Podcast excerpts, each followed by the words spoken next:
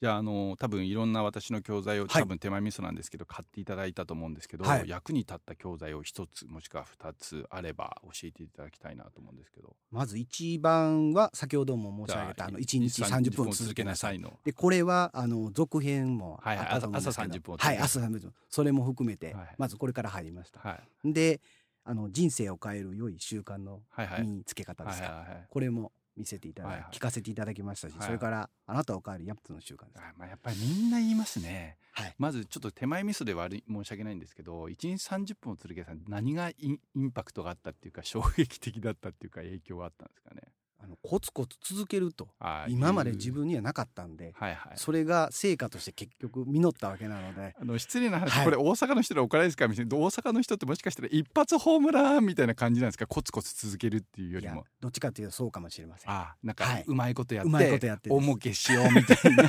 そんな感じで、いコツコツやるっていうまあ僕、まあ、東京もそうだとあんま発想がないんですね。ないと思います。でおっしゃる通周りりですコツコツやってる人ってあんまいないじゃないですか。いないです。で美徳としてはやっぱり なんかドーンと当ててチャラーンとなるのがやっぱり美徳みたいな感じですよね。本当おっしゃる通りその通りです。あー会社の中見ててもやっぱり従業員がみんなそんな感じですので、なるほど、はい。あとはこの前いインタビューしたお客さん別に努力しなくてもいつか俺金持ちになんじゃねえみたいなわけのわかんないこう自信があったと か言ってましたからね。そう思います。あーじゃあ社内でもやっぱりそんな方いらっしゃいじゃまあすそのので。コツコツやるっていうの、でもコツコツやるってなんか僕が言ってるだけじゃなくて例えばイチロー選手見てもそうですしみんなこコツコツやって成果出してるじゃないですかそうですね。でああいうのは見ないんですか例えば阪神タイガースの選手がコツコツやって あんまり見ないですね。うん野球が野球が好きなんですけど、はいはいあんまり見ないですね。あそういうとこは見ないんだ見ないですね。たなんだでも裏でやっぱりあれだけスター選手になられるということは、うんそれだけの相当な努力はされてるんだなっていうことだけはわかります。ですよね、はいで大阪の人だってみんなコツコツ努力してるって知ってるの にでも現実生活になるとどっかで一発ホームラン当ててっていう感じになっちゃうんですねな。ってしまいますね。ああなるほど周りにもそういう方がいらっしゃいますので。はい、ではいあれを読んでいただいてからやっぱり少しずつでもなんかこう継続しようみたいな感じで習慣が変わったんですか習慣変わりました。あ大きく変わりました。どの辺が変わりました後で伺うともも思いますけど、まず通勤電車の使い方ですね。これいはいはいはいこれが大きく変わりました。以前は何をやられてました以前は寝て るか携帯やいじってるか、うんなんかそのあたりですけど。小説はどこで読んでたんですか買われてた小説小説も本あの電車の中で読むんですけど、はいはいやっぱり読んだらすぐ眠たくなるので、はいはい寝てしまうんですね。寝てしまう寝てしまうんですねそれがあの本を読んでいただいた後にどういうふうに変わったんですかあやっぱり1時間半の通勤があるんです。片道ですか片道あそれは随分長いですね長いいんですよ。はいはいで実際電車に乗ってる時間がはいほぼ1時間あるんです。はいはいはいそのうちの45分ははい片道、はい自分の自己啓発に使おうと思はっいてはいはいはいはやっております。いでいろんな本を読み出したんです、ね、 4本本を読み出しました。あの時まああの私の本を買っていただいたようなんです、それ以外にどんな本読まれました当時多分いろんな本をあれから随分自己啓発系の本を読んだと思うんですけどあのあんまり名前を挙げていいかわかんないですけど、いいですよいいですよ某あのいや某じゃなくてもいいです某でいいんですか？ぼ棒じゃなくてあもいいですよ。はいはい。のタックっていうはいはいあの資格の学校があると思うんですはいはいがはい、そちらから出してるあのまあ社労士系のですね、はいはいまあ広島の方であのこう講師をされてる先生が出されてる、あの超超速太郎っていはういはペンネームを使ってはる先生がはいはいああるんですけいど、はいはい。その本とかも含めてなんですけど、はいもうマニュアル本をまた読読み出したっていうのも一つ。あるんです。うんうん。はいマニュアル本はなんで読み出し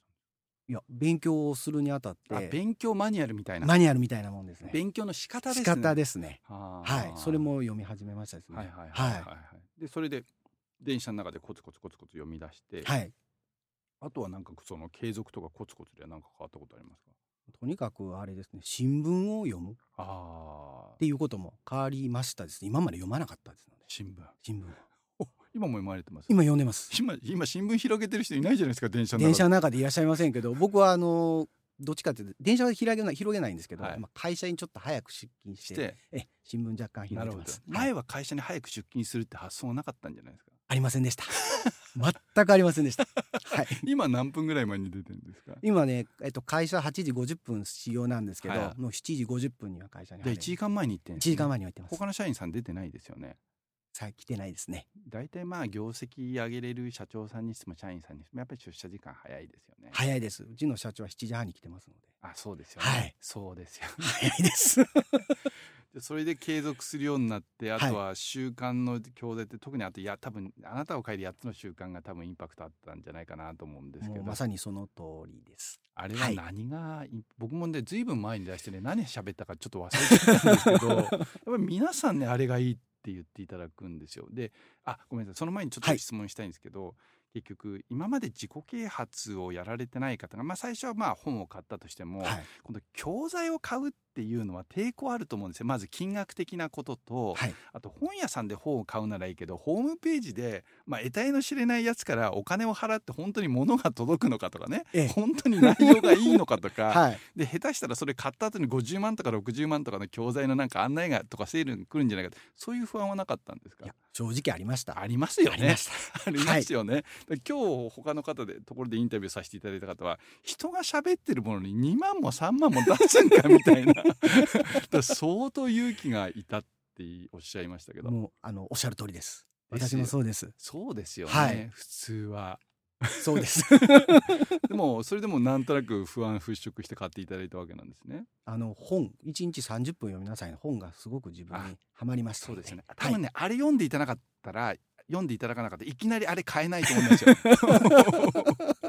おっしゃる通りだと思います。はいはい。どであれはどうでしたか聞かれてみて。いろいろあるんですけど、はい八パートありますよね。はいはいあるんですけど、僕の中ではその中で特に8つ CD が八つ詩でありますよね、はいやっぱりもうその最後にはなんていうんですかねいっぱいあるんですけどまああのそ総括すると、は諦めずにとにかくもうしややれてるという、ネバーギネバーギブアップですねそうそうそこに尽きるかなと思ってます。そう はい、はい、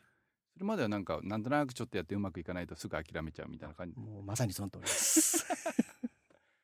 まあそまあね例えばまあ3ヶ月やって成果出ればいいけど3ヶ月やっても4ヶ月やっても成果出ないとまあ普通の人は諦めちゃいますよ ね。そう思います。自分もその一人でしたので、はいはい、はいはであのごめんなさい話もでもそのはい労務士の資格は取られたんですか最終的にはあの合格できまし合た。格した。はい、でそれもやっぱり多分昔の自分だったら多分そんなに続かなかったんじゃないですか。もうおっしゃる通りです。はい。ちなみにそれは労務士の勉強を始めてからどのくらいで受かったんですか、えーお恥ずかしいんですけど、四年かかりました。でしょってことは4年続けられたんでしょ、四年続けました。まあ以前だったら4年続かないでしょ続かないです。多はい分。3ヶ月ぐらいじゃないですか、三ヶ月、そうですね。三ヶ月続くか続かないかだと思います。はい労務士の試験ってそんな大変なんですね10科目あるんです。あ10科目あるんですね、はいでまあ1年に全部受かんなくてもいいからこう1つずつこうクリア2科目3科目とかって言ってこうクリアしていくやっていくやり方なんですよねいえいえ、そうじゃありませんでして。 1年間で10科目全部合格しないと10合科目、格そうなんです。えっと、まず、あの、午前中は、今は、えっと、また。震災で一回試験の内容が変われたんですけど、はいはいまあ要は午前中に択一式、たはいえごめんなさい選択式で、はいはえっと10科目を8科目に再編しいて、はい穴埋めなんですね。はいはいでそれでまず各科目で3点取らないとうん合格できないと、はいはいでトータル点まあ24点ぐらいになるんですけど、それをクリアした上で、うんお昼から択一式が、えっと、70問あるんです、はいはいはいでそれも各、じまあえー、10 10えー7科目に再編して、うんそれぞれで4点以上取らないとあ合格できないっていうなるほこど。僕全然違う分野で申し訳ないんですけど、ファイナンシャルプランナーっていう資格取ったんですけど、とですね。はい、多分それと似てると思うんですけど、はいその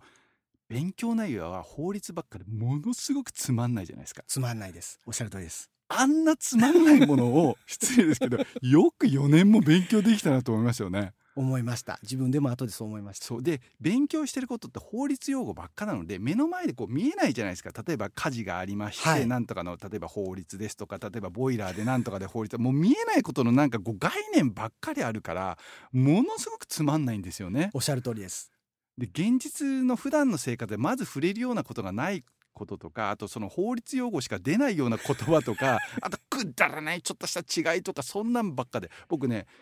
ファイナンシャルプランナーで3ヶ月から半年だったと思いますけど僕あれ4年できないですよつまんなすぎてあ